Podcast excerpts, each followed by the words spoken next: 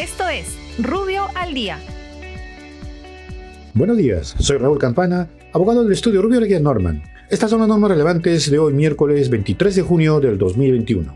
Congreso. El Congreso de la República, por insistencia, transfiere a la Contraloría General de la República la competencia para recibir y ejercer el control, fiscalización y sanción respecto a la declaración jurada de intereses de autoridades y servidores derogándose la disposición que encargaba dicha competencia a la presidencia del Consejo de Ministros. Para tales efectos, se encarga a la Contraloría para que en el plazo de 30 días hábiles emita las disposiciones reglamentarias correspondientes.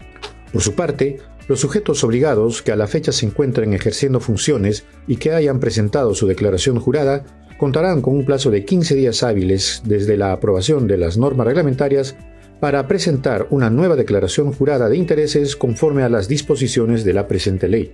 Finalmente, establece que quienes no cuenten con el DNI electrónico para presentar la declaración jurada pueden hacerlo con la firma manuscrita. Superintendencia del Mercado de Valores. La Superintendencia del Mercado de Valores extiende temporalmente la tasa preferencial transitoria de 0% de las contribuciones a la superintendencia que paguen las empresas que participan en el mercado alternativo de valores generadas entre los meses de julio a diciembre del 2021.